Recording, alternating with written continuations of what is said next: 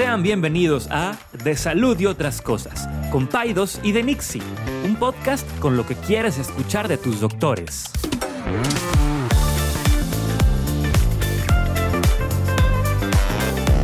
Les recordamos que ninguna opinión o consejo de nuestros anfitriones o invitados sustituye la valoración médica o representa a nuestra institución universitaria o de salud. Con ustedes, Paidos y de Nixie. Pues bueno, buenos días. Uf, finalmente. No, no que buenos días, buenas noches.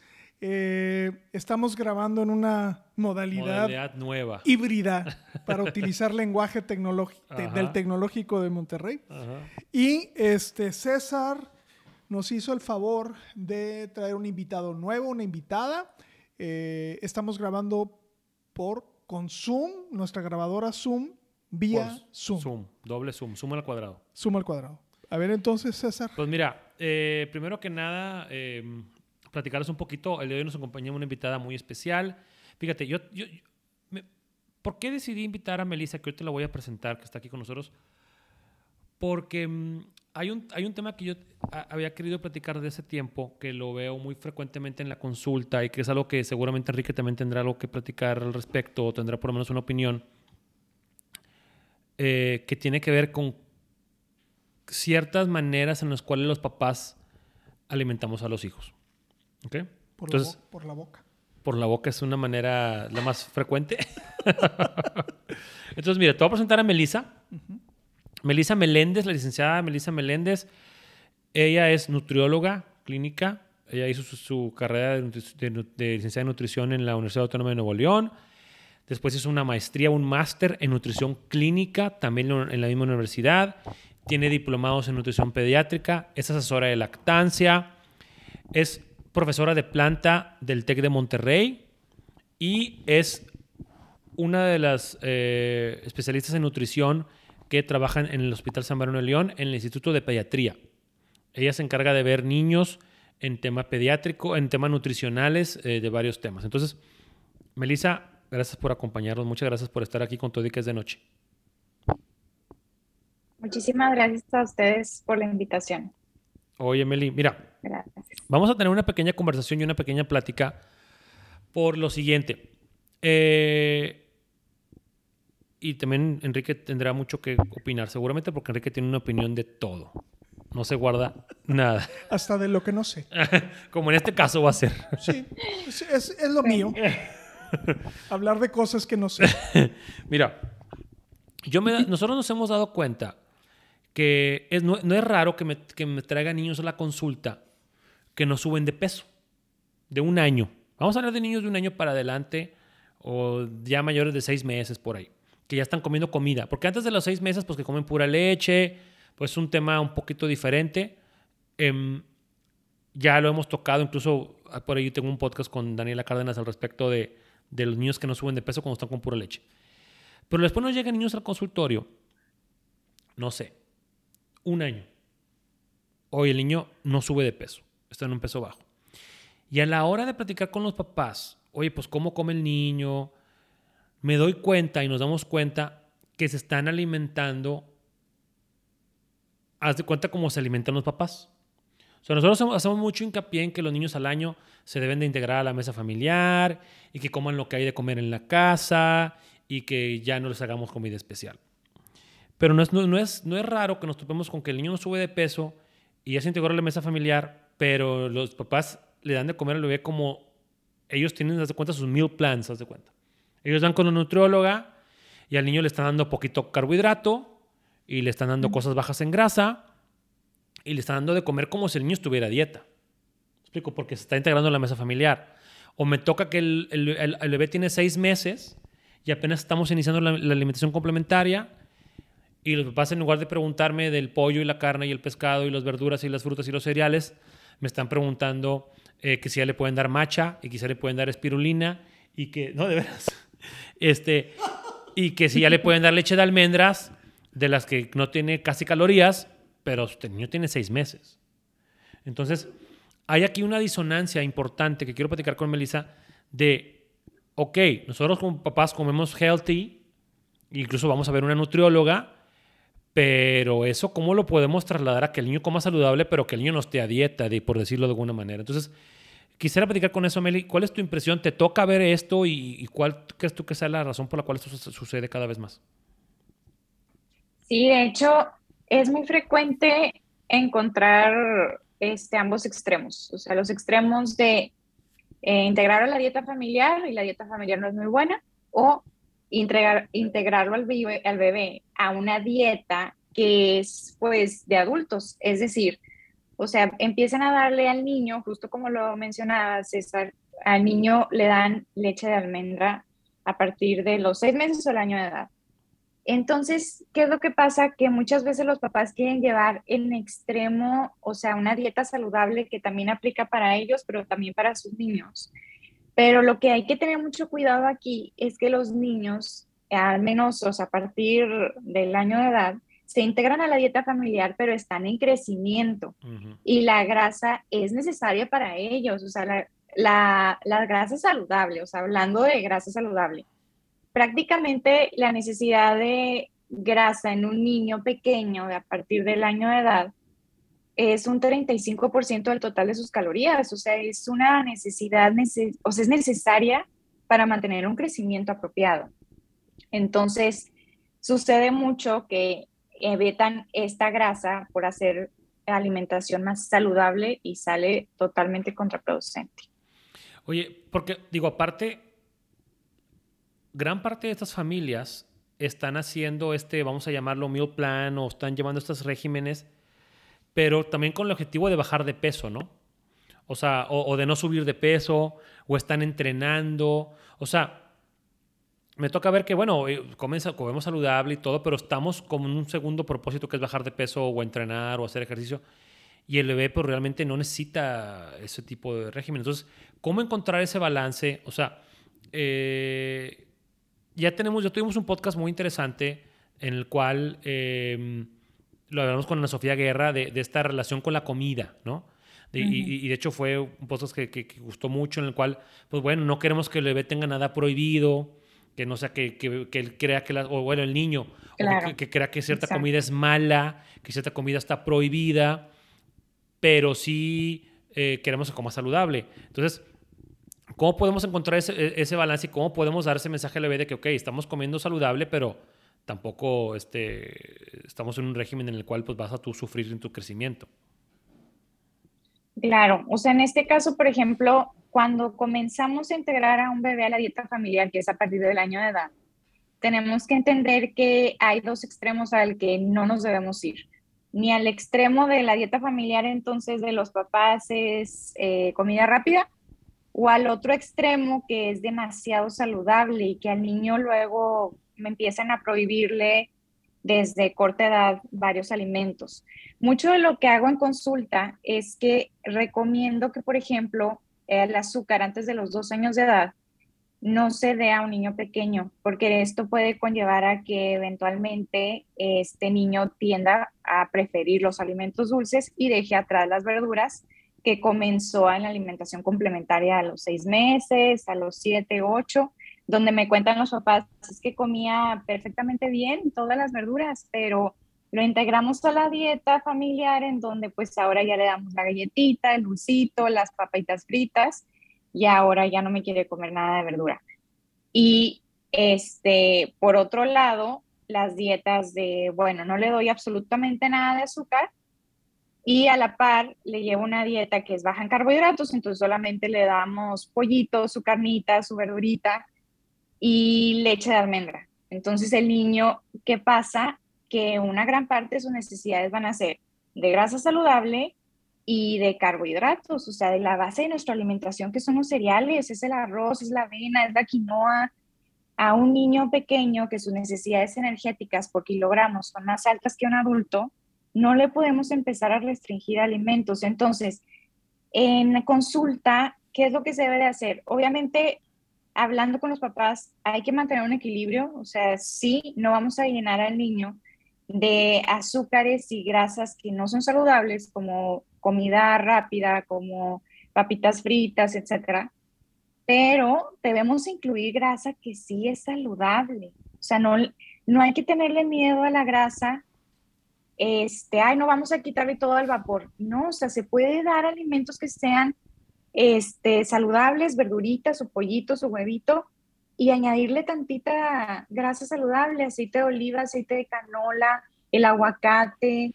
Esa es otra, esa es otra que me pasa mucho, que me pasa mucho, perdón que te interrumpa, que todo el vapor, o sea, está bien al principio, la alimentación, complementaria, pero el niño tiene un año, año y medio y le siguen haciendo todo el vapor. Entonces, em, o sea, también esa como que falta de variabilidad en el método de cocción de los alimentos tampoco creo que sea algo como que un, un, buen ejemplo, un buen hábito para los niños, aparte de que, pues como tú dices, las grasas saludables son importantes, porque mm, pues, realmente es que es difícil que una familia coma así. O sea, nosotros es, es, es, es, es como difícil encontrar este como que eh, la manera adecuada porque por un lado les estamos insistiendo a los papás a partir del año o a partir de antes incluso, con cual está bien, de que ya se integran en la mesa familiar los niños, de que no les sigan haciendo puré ni papillas, pero luego no sabes en lo que te estás metiendo cuando la dieta familiar es, es, demasiado extra uber healthy y se quieren transmitir a los, a los, o sea, se quiere replicar en los niños. es como cuando tú vas con un nutriólogo, una nutrióloga, y esto lo hacemos mucha gente y yo también estoy culpable de eso, y le hacen una dieta a tu esposa una meal plan. Y luego el esposo la quiere hacer igual. Es un tacaño. y dice, ah, yo Y dicen los esposos, yo hago tu dieta, pero no es lo mismo. También ponte, ponte, las, ponte las hormonas también. o sea, porque la, y, o sea, eso muchos amigos míos lo hacen. No, no, no, yo hago la dieta de mi esposa y ahí que me haga lo mismo. Pues no, porque tus requerimientos son diferentes, tu peso es diferente, tienes otro sexo, tienes otra edad. Entonces, al hacer eso, lo que va a hacer es que te vas a acabar desnutriendo. Oigan, déjame decir. Yo me, me, están sorprendiendo un poco porque yo me imaginaba que había una industria de alimentación para niños. ¿A qué te refieres? O sea, a ver, yo. Para empezar, todos los cereales que yo comí de niño eran Lucky Charms, Count Dracula y. Chucaritos del tigre Entonces había todo una como una, un proceso de alimentación que estaba diseñado para que los niños nos gustara. O sea, estabas hablando, ¿con quién hablábamos de...? O sea, yo me acuerdo a mi mamá hacer las jarras de Kool-Aid y era así con una cosa de azúcar. este...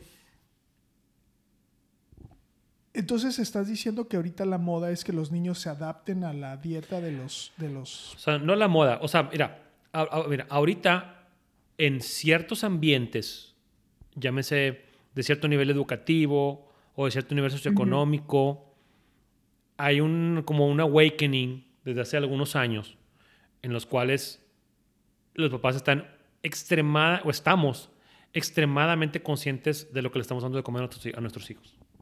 Sí. Extremadamente conscientes. O sea, ahorita todas las pacientes que te van a ver a ti y luego me vienen a ver a mí, tú no lo ves así, pero o sea, ya ellas ya llegan, sin, siquiera haber tenido la consulta de la, dimensión complementaria, que es a los seis meses, ellas saben que no le van a dar azúcar hasta los dos años, ellas saben que no le quieren dar alimentos procesados, ya saben un chorro de cosas que antes de que yo se las diga. Y está bien. O sea, hay demasiada información en redes sociales, en internet, cursos, libros, hay hay toda una industria, pero para el otro lado también. Lo que estoy entendiendo es que se están yendo para el otro lado. O sea, están... Exacto. O sea, sí, no, sin generalizar. O sea, sí. O sea, yo, creo que, yo creo que ha sido un cambio hacia, hacia, hacia lo bueno. O sea, que, que, que ahorita en ciertos entornos pues ya es un, sea un pecado darle a un bebé, a un niño desayunar sucaritas todos los días como tú, como tú y yo desayunábamos todos los días sucaritas. Con, con plátano. Sí, y con plátano. y, o sea, ahora hay un mucho más conciencia del tema pero sí me toca ver ser llevado al extremo, pero sin que los papás lo sepan. O sea, los papás no están diciendo, voy a, hacer voy a desnutrir a mi hijo a base de que no, coma nada. pero ellos, están, ellos piensan que, pues, si ellos comen súper limpio, o sea, ellos como papás, y comen, este, por ejemplo, es otra, ellos desayunan licuados o desayunan smoothies, y el niño también. Y pues no, o sea, tú estás llevando un cierto régimen o cierta alimentación porque estás haciendo cambios en tu vida, porque estás haciendo ejercicio, porque quieres bajar de peso, porque no quieres subir de peso, te quieres mantener en tu peso o lo que sea. O simplemente quieres ser saludable. Pero para extrapolarlo a un niño no es tan fácil. O sea, a un niño no va a desayunar smoothies. O sea, no. Y, y, y un niño no va a comer bajo en grasa. Ni y un niño no va a comer low carb tampoco. O sea, un niño va a comer balanceado. Y va a comer de todos los grupos y no se le va a limitar ningún grupo de alimentos. Ahora, de acuerdo en que no darles azúcares, azúcares refinados, de acuerdo en que no hay que tomar, no, no le vamos a dar alimentos procesados, pero de eso a que un niño no me esté ganando peso porque está comiendo demasiado ultra Saludable. light o saludable, Ujú. entonces es, otro- es otra historia, ¿no? Entonces, ahorita hay toda una industria, lo cual una vez, una vez más, yo creo que es un cambio hacia lo bueno, un cambio positivo para la que los niños coman saludables. Cursos en línea, este, libros, este, diplomados, este, eh, incluso alimentos, o sea, entonces, pero creo que a veces eh, se puede ser encaminado hacia que el niño está siendo restringido de, cal- de kilocalorías y de nutrientes sin que los papás incluso lo sepan. Y se sorprenden. O sea, doctor, ¿cómo? Pero el niño come mucho. Pues sí, pero come pura fruta. A ver, O- Come pura fruta. voy a decir algo que a lo mejor. No sé, yo creo que lo van, nos, nos van a clausurar, pero No, no, déjame no, les hago pues esta no lo digas. No, ahí va, ahí va, lo tengo que hacer, lo tengo que hacer. A A ver. ver, un niño puede ser lo suficientemente picky para desnutrirse. O sea, un niño puede no comer. Sí, Sí puede un niño Sí. ser lo suficientemente picky para. ¿Cómo va a ser eso? claro. sí, sí, Latigazos, viles. No, sí pasa. A ver, A ver, no te comes los espárragos, maldito huerco. Te los, te los sirvo en la cena, y luego y en la cena no come. en el desayuno. Y no come. No es Pero es que hay no puede piqui de pasar todo. eso. Es que mira, o sea, hay niños picky y hay niños No que se llaman como pasar que eso. super picky, ultra picky. O sea, porque no es tanto nomás que no coman espárragos o que no comen verduras. O sea, son niños, estos niños que llegan a desnutrirse, son niños que, que restringen casi siempre todo un grupo de alimentos. Es que, no- es que a ver, a mí, a mí no, a ver, no me hace sentido que un niño deliberadamente, o sea, si no, bueno, si los papás le están dando una dieta que no es apropiada, entiendo que pueda perder peso o que esté desnutrido. Pero si los papás escogen bien sus alimentos, mi pregunta es al revés, ¿podría un niño no tener la sabiduría suficiente para comer lo que le pongan? O sea, o sea si, si el papá se- si los papás se equivocan, no le, le veo el problema. Pero el niño, no, si tú le das una dieta bien hecha, podría él selectivamente decir, no voy a comer porque Claro. no animales. Claro no voy a que comer sí. el pollito. Sí, claro que sí, claro que sí. Y mira, y no es un tema de que el niño esté chiflado, ni de que como, ni que ocupa unos cintarazos, como estás diciendo, ni nada de eso. O sea, casi Es broma, siempre. es broma, ya, ya sé, ya sé. Casi siempre hay un tema detrás neurosensorial, de texturas, de sabores, que a veces el niño este, no sabe cómo procesarlos y pues, los rechaza, o de la manera en que se preparan los alimentos. O sea, casi siempre hay todo un tema, es toda una ciencia estar detrás del niño piqui. De hecho, no estamos hablando realmente de los piqui eaters porque sería otro tema diferente. Digo, podemos tocar el tema, pero digo, corrígeme si estoy mal, Melissa. O sea, sí pasa. O sea, sí, sí hay niños, porque acuérdate que no vamos a hablar de desnutrición, vamos a hablar de malnutrición. Claro. Que puede estar un niño Exacto. malnutrido porque come Ajá. solamente nuggets, papas y arroz, aunque esté en un peso normal, pero está malnutrido. Pero ¿verdad? eso es porque los papás les da flojera, ¿no? O sea, no, No necesariamente. necesariamente. No Les- necesariamente. Dime, dime, adelante. Adelante. O sea, no neces- hay muchos factores, como dice César, pero sí está muy relacionado a que, mm, por ejemplo, para que el niño ya no haga una rabieta, no quiere comer su verdura, no quiere comer su pollo, ok, va, toma tus nuggets. Ujú. Y entonces el niño se empieza a volver muy selectivo. ¿Por qué? Porque sabe que al hacer una rabieta, eh, mamá le va a dar sus nuggets, que es lo que come. Entonces, efectivamente quedan con tres grupos de alimentos, o sea, con tres alimentos, o sea, nuggets, papas y arroz, y es lo único que comen. Ajá. Entonces, sí es una situación que tiene que ver con muchos factores, desde el embarazo, desde la lactancia, o sea, es un tema, la verdad, bastante amplio. Eh, la alimentación complementaria, cómo fue introducida, la textura, etcétera. Y a partir del año, ¿qué tanto empezaste a dar alimentos de ese tipo? Porque todavía está muy chiquito como para, toma tus nuggets, obviamente al probar un nugget, ya no va a querer probar el pollo solo. O sea, mm, hay ciertos aspectos, o sea, sí varía, Bueno, tuvimos unos pequeños errores técnicos, este, pero ya estamos aquí de regreso y eh, Estábamos hablando de los, ¿cómo se dice en español? Los comedores. Eh, Picky eaters le dicen este, remilgosos, ¿no? Comedores selectivos. Selectivos o remilgosos. Remilgosos. Eso, así se Ah, les dice en Argentina, no sé en dónde. Eres de frontera. tú. Entonces, Este, mira, eh, vamos a resumir un poquito el tema. De hecho, valdría la pena que después hagamos un podcast hablando de eso, de los, de los eaters, porque es todo un tema. O sea, te digo, Sí. No es nada más que, el- que le dieron un dulce al niño y ya nunca quiso otra cosa más que dulces. Pero, pero sí me están preocupando. A ver, ¿hay alguna comida que no te guste por la textura? A un niño No, pequeño, sí. A mí, sí. ¿Qué? O sea, yo tengo suficiente hambre, me como cabillos. No, o sea, sí hay cosas que no me gustan por la textura, claro. Mel, ¿tú tienes una comida que no te guste por la textura? Sí, las.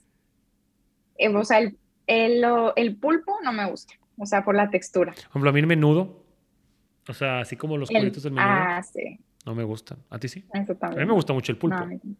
Vivo. Te lo como. Sí, ¿por qué no? este, pero bueno, digo, es todo un tema multifactorial. Eh, Es difícil de, de- de- de a veces de, ocupa tiempo, ocupa innumerables sesiones para que los niños vayan comiendo cada vez más. Son, se trata de pequeños wins, de pequeños, como que, bueno, ahora el niño ya por lo menos ya come este alimento que no comía antes y celebrar eso. Y, y, y- y es, es- es un tema que después podemos platicar más a fondo.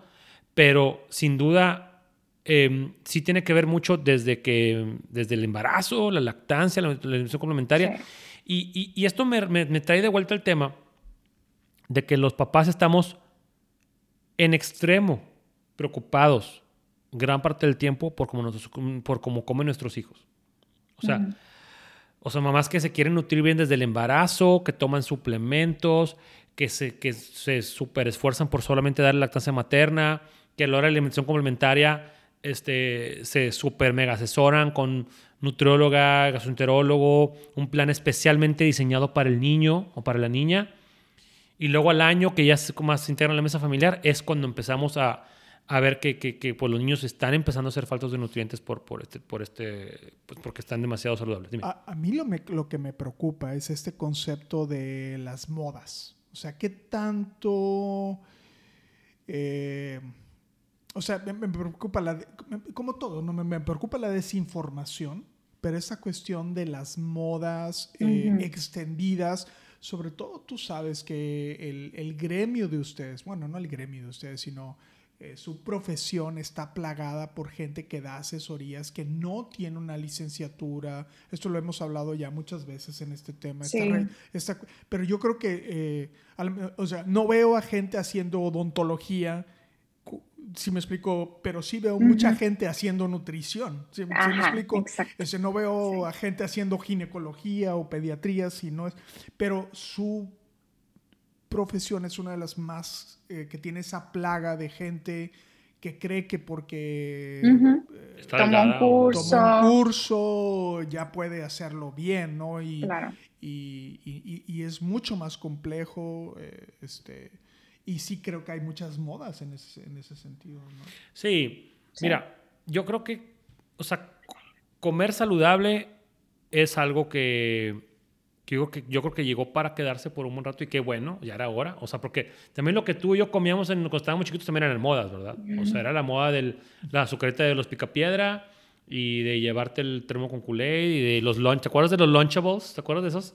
Que eran unas como que charolitas con mortadela y galletas Ritz y queso Kraft y te lo vendaban todo así en tu lonche. Guácala, o sea. Sí. Pero te lo comías como que era, te los trajimos de McAllen. Sí, ¿te sí, sí, sí, sí. Y eran modas, ¿verdad? Pero bueno, ahorita creo que esto es una buena, vamos a llamarlo como una, nueva ten- una buena tendencia, pero sin llevarlo al extremo.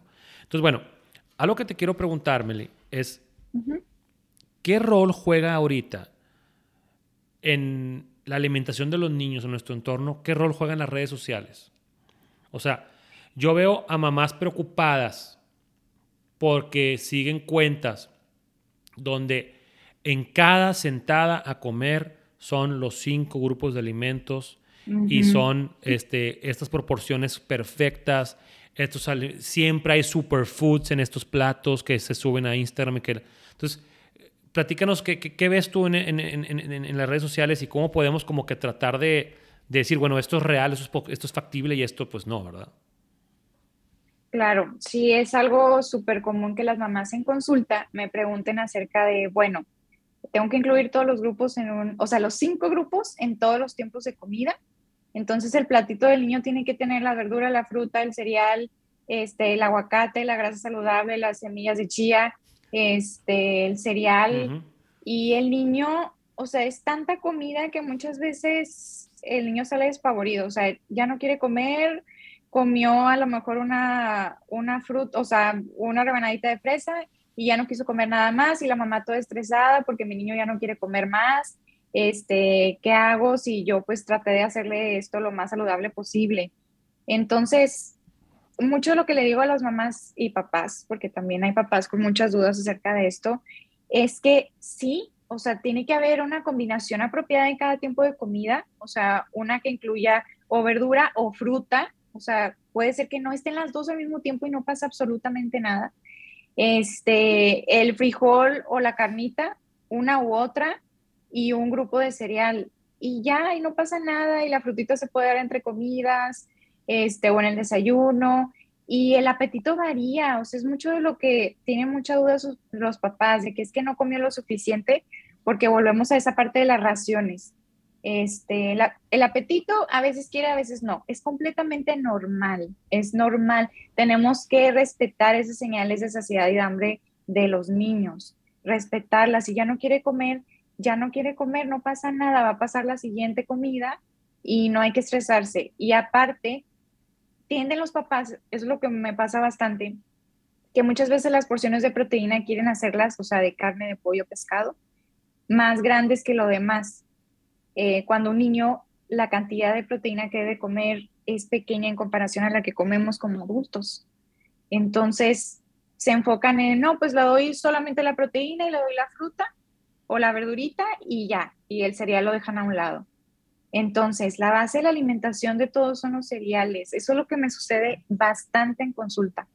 O sea, se estresan las mamás por lo que en las redes sociales lo ven todo perfecto, pero a la hora de darlo, en la vida real a veces el niño no va a querer todo y está bien, no pasa nada. No hay que darle demasiados alimentos en un solo platito, o sea, necesitamos hacer unas combinaciones apropiadas, pero no hacer una combinación tan grande ni tan pequeña, o sea, debe haber un equilibrio y no enfocarnos en que coma el niño solamente proteína. Eso me pasa bastante.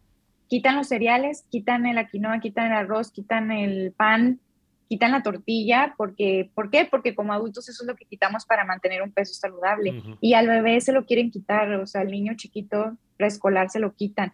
No es base de la cantidad de calorías y energía que un niño necesita. Entonces está estreñido, ajá, está comiendo muy poquitas calorías porque come su frutita, su verdura y la carnita, y a veces ni la carnita, entonces se mantiene con frutita y verdura y la densidad energética baja. Y aparte si le añadimos leche de almendra, pues peor. O sea, el niño va a mantener esa ganancia de peso o no la va a mantener o va a perder peso. Entonces, sí hay que tener esta orientación este, alimentaria y no dejarse eh, influenciar por lo que ven en redes sociales, que lo veo muy seguido. déjame, déjame hacer esta pregunta. Y entonces, estoy entendiendo que a lo mejor esos niños podrían tener como sobrepeso y entonces y los papás dicen, ¿sabes qué? Déjame restringo más el consumo de carbohidratos y entonces les va peor, ¿no? No, por los niños sobrepeso. O sea, el niño tiene sobrepeso. No, no, no. ¿No? No, o sea, o sea, el niño, o sea, el niño, el niño no tiene sobrepeso, o sea, el niño está normal. No, pero si el niño tiene sobrepeso, si tuviera, si tuviera sobrepeso, entonces el papá dice, ah, pues déjame le hago una mini keto al niño. Mira, tú te sí imaginas. Me ha sucedido. Sí pasa. pero lo que, lo, que sucede normalmente es que cuando el niño tiene sobrepeso, los papás no se dan cuenta. O no se quieren dar cuenta. Eso es lo que, lo que muy comúnmente pasa. O sea. ¿Por? Porque ellos piensan que, doctor, el niño no come. Te dicen. ¿Cómo? ¿De dónde está sobrepeso si casi no come? Y si come, pero o come mucha leche, por ejemplo, o, tiene, o, le ingresan calorías por otro lado. O sea, casi siempre. Los casi siempre. Las galletitas. El PEA es el que tiene que como que abrir los ojos a los papás de que este niño tiene sobrepeso y necesitamos hacer algo al respecto. O sea, Y es cuando, ay, ¿cómo, doctor? Pero, y ahí les enseñamos las gráficas, les enseñamos las tendencias y es cuando los mandamos a, un plan nutricional, ¿verdad?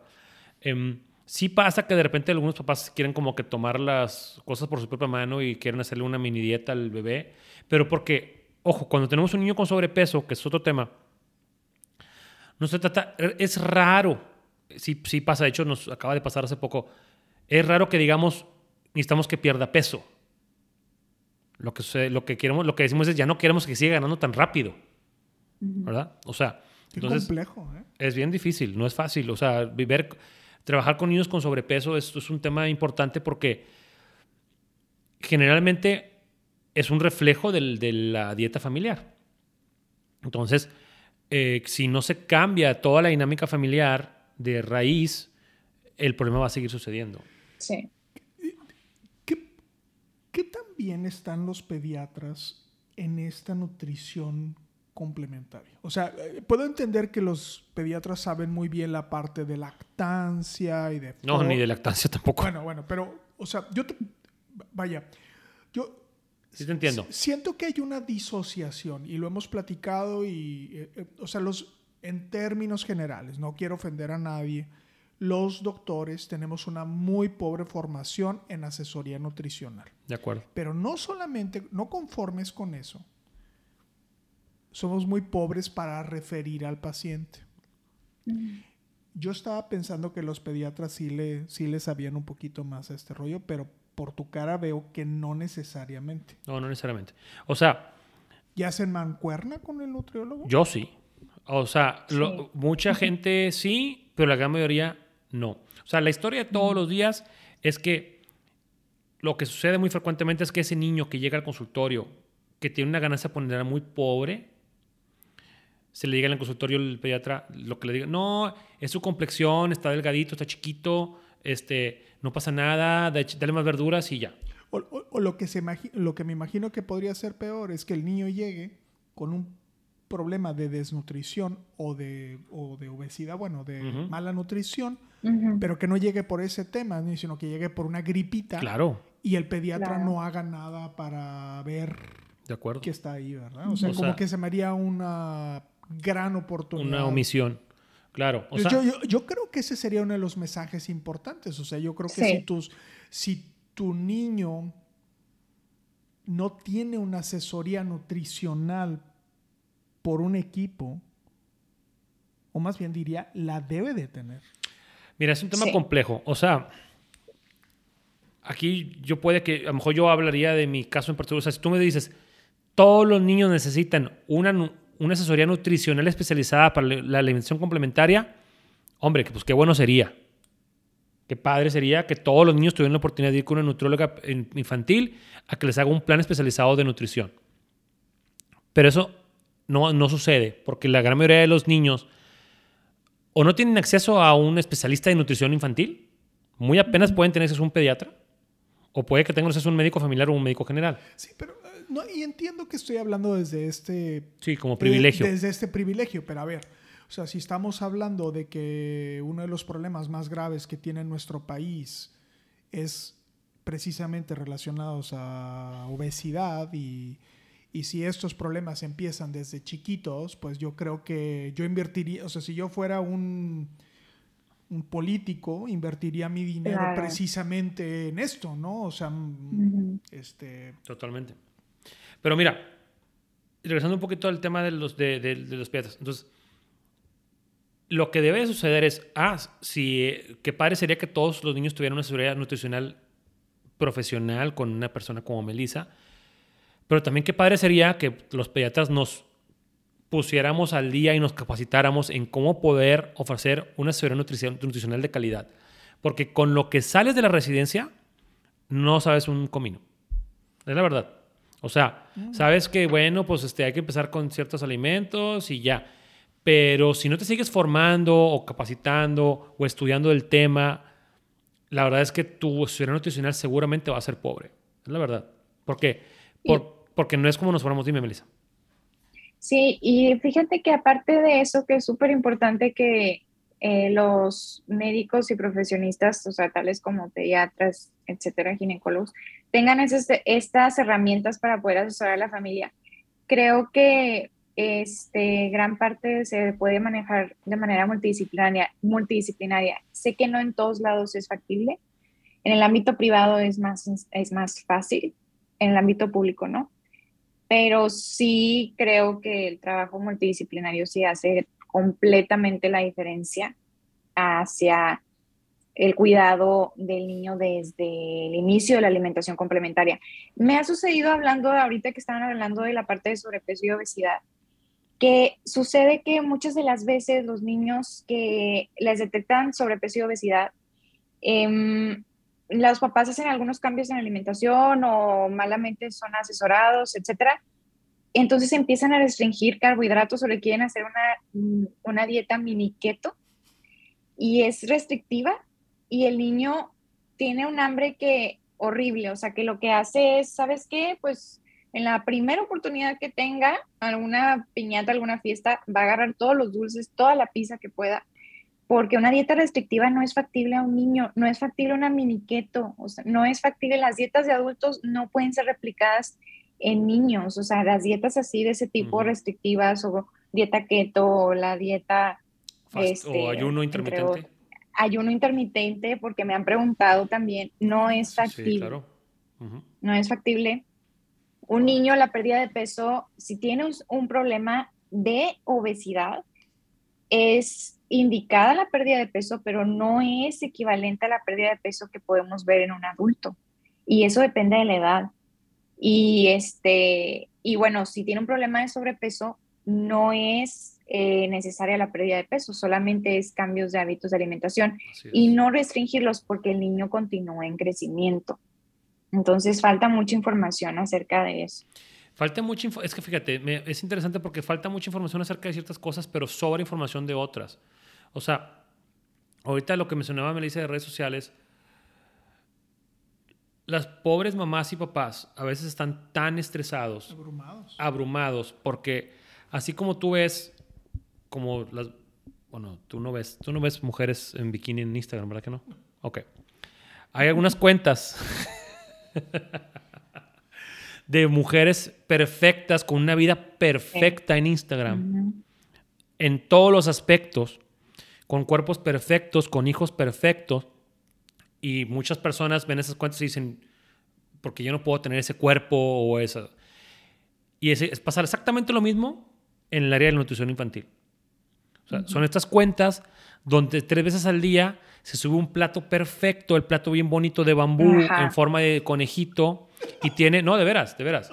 Y tiene, el plato tiene cinco divisiones, en una tiene tres, tres fusilis, tres fusilis, un florete de brócoli, ocho habichuelas, 20 gramos de pollo, tres rebanadas de aguacate y una cucharita de, de peanut butter.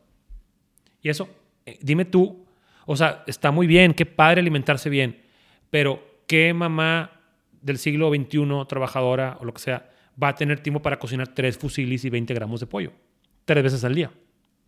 Entonces, entonces, eso trae mucho estrés a las mamás. O sea, es que no puedo hacer el plato perfecto, no puedo hacer las cinco tiempos de comida, no puedo hacer los tres fusilis y los 20 gramos de salmón porque pues no es factible, ¿verdad? O sea, no, es, es, algo que no, no porque esté en las redes sociales o porque está en los grupos de mamás del WhatsApp, es algo A, factible y B, necesario. Ok, entonces yo, yo pondría, porque a veces, o sea, nos, nos vamos perdiendo en, estas, en estos podcasts, o sea... Yo, no. Yo, no, no, no, no, yo porque los, yo estoy aprendiendo, o sea, es... O sea, yo, yo resaltaría lo siguiente. Apunta para tus nietos. Ah, voy, a, voy a resaltar lo siguiente. Es una asesoría multidisciplinaria. ¿No? O sea, para mí sería, sería un red flag o una bandera roja que tu niño no tenga una asesoría. Vaya, es que también estamos hablando, o sea, la gente que nos escucha tiene el privilegio, o sea, porque esta información no es, ojalá fuera para todo el mundo, pero la idea, o sea, es para gente que tiene las posibilidades, y más bien que, que su vida se ve trastocada por una desinformación. estoy haciendo un poquito de eco a lo que tú estás diciendo. O sea, la gente tiene una información equivocada, toma una asesoría de, de Instagram y hace cosas que no debería de, estar haciendo. Eso es lo que yo estoy entendiendo. Entonces, ante la información, mejor tener una, una asesoría multidisciplinaria, ¿no? Sí. Si no es una bandera. Ya lo que pasa también es lo siguiente. Muchos profesionales de la salud, por ejemplo los pediatras, todos los pediatras, todos, casi todos, quieren tener una cuenta de Instagram.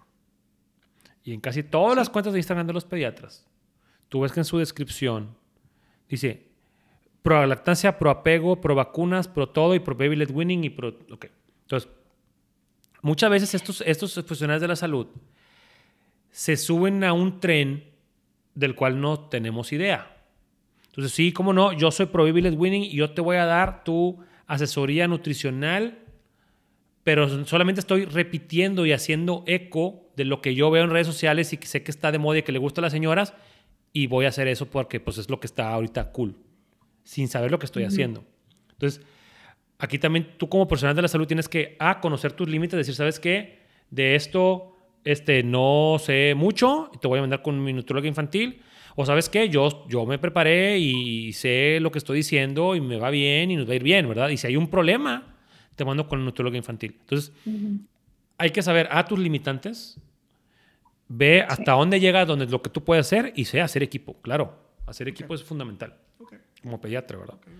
Este, y bueno, ya para otra cosa. Sí, adelante. Es, ah, Adelante, adelante, adelante. Bueno, es que ese es un tema bastante amplio, pero otra cosa también importante que vemos mucho acerca de los niños que no tienen esta ganancia apropiada de peso es en donde las mamás empiezan, mamás y papás empiezan a utilizar productos light, o sea, productos light para todo, ¿no? Entonces, el pan light, eh, La leche light, o sea, desde el año, doctor, es que me dicen, es que en mi casa, o sea, a veces les digo, Ajá. ya tiene un año, doctor, ¿qué leche va a tomar?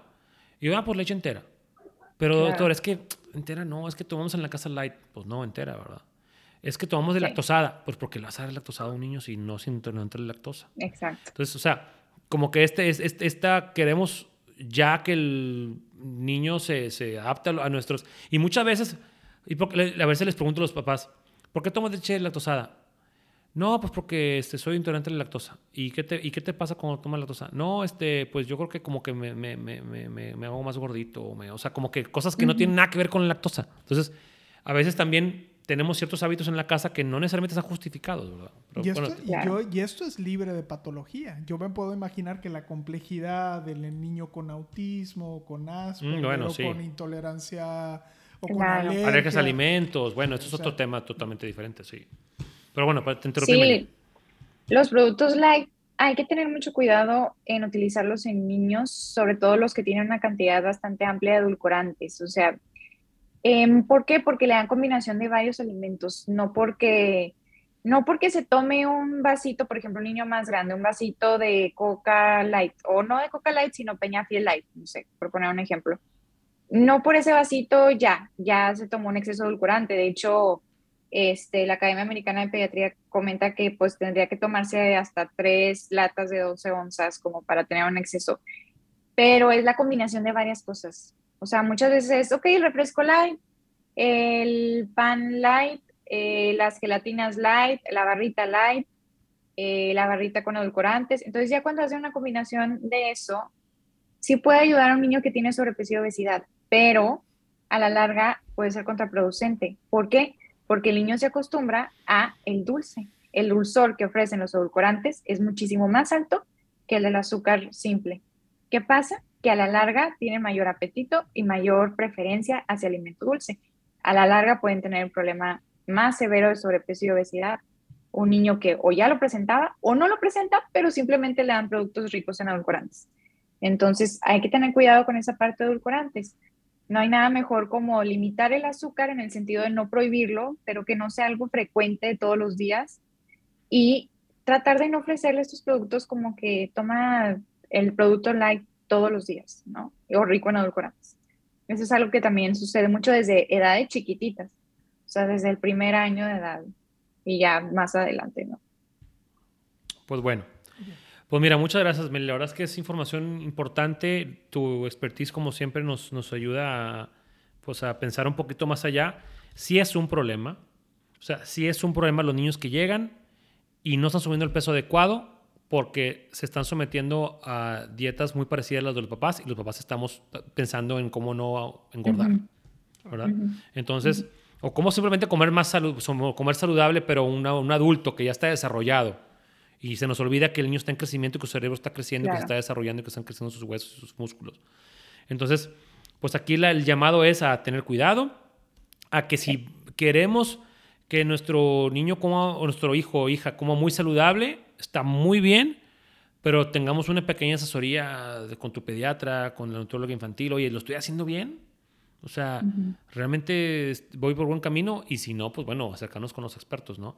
Y también la importancia del control del niño sano, ¿verdad? Porque a veces, no, pues este, él cita de los dos años, no, hombre, ¿para qué voy? El niño está muy bien y lo lleves. Y ahí es donde nos damos cuenta de que las cosas no van bien. Y es cuando nos damos cuenta y le digo al papá, oye, subió medio kilo en todo el año. Ah, ¿cómo, doctor? Pero si yo lo veo que está creciendo, no, pues está creciendo, pero no está ganando peso. Entonces, es importante esa, esa, esa, supervisión de la salud, esa nos toca a nosotros los pediatras y es importante que los papás se lo tomen en serio. Claro. Meli, el doctor César siempre se enoja conmigo, pero...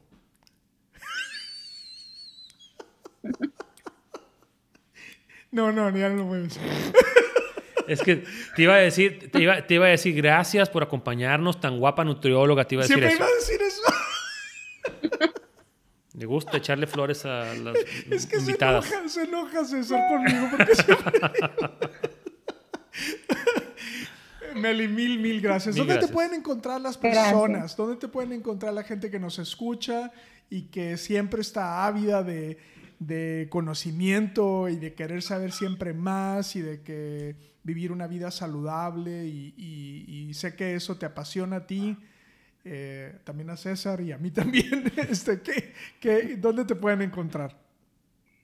Sí, estoy en Instagram como arroba nc.meli y subo información también este, importante igual de orientación alimentaria, entonces ahí pueden seguirme en redes sociales. O pueden llamar al Instituto de Pediatría, Instituto de Pediatría del San Bernardo de León, 81 88 81 88 88 0700, 81 88 88 0700, y ahí también les pueden dar informes sobre la licenciada Melissa.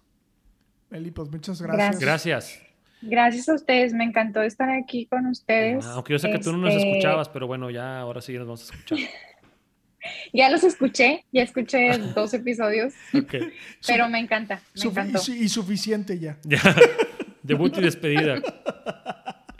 Muchas gracias, no, está padrísimo. Gracias por la invitación. Cuídense. gracias a ti. Nos vemos la próxima. Sí, nos vemos la próxima semana. Gracias a todos. Gracias. Y este, bye. Bye. Bye.